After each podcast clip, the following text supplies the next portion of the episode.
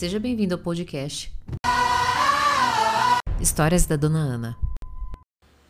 Meu Deus, por que esse despeito todo? Minha mãe sempre falava essa palavra, e ontem conversando com uma amiga, a gente estava pensando sobre a etimologia da palavra, né? Des quer dizer fora, né? Fora do seu peito. O que está dentro do seu peito que você precisa tanto ter razão, necessidade de corrigir o outro, desbravejar, de ficar né, dizendo você me respeita, eu exijo respeito, você exige respeito, tá?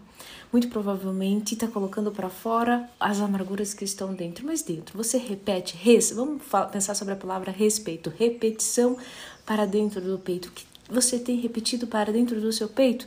Está tá repetindo amor, coragem que você é capaz?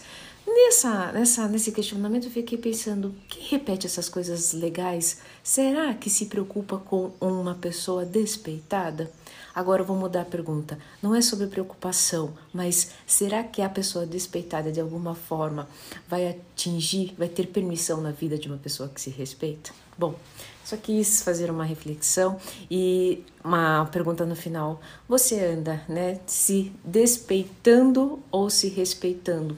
Nenhum certo, nenhum errado, mesmo porque quando você despeita, você está colocando para fora, né? Não é bom ficar com coisas ruins dentro de você. Se isso fez sentido, coloca um hashtag eu acolho e se for para acolher, que sejam coisas muito legais que vão fortalecer o seu respeito. Tenha um ótimo dia.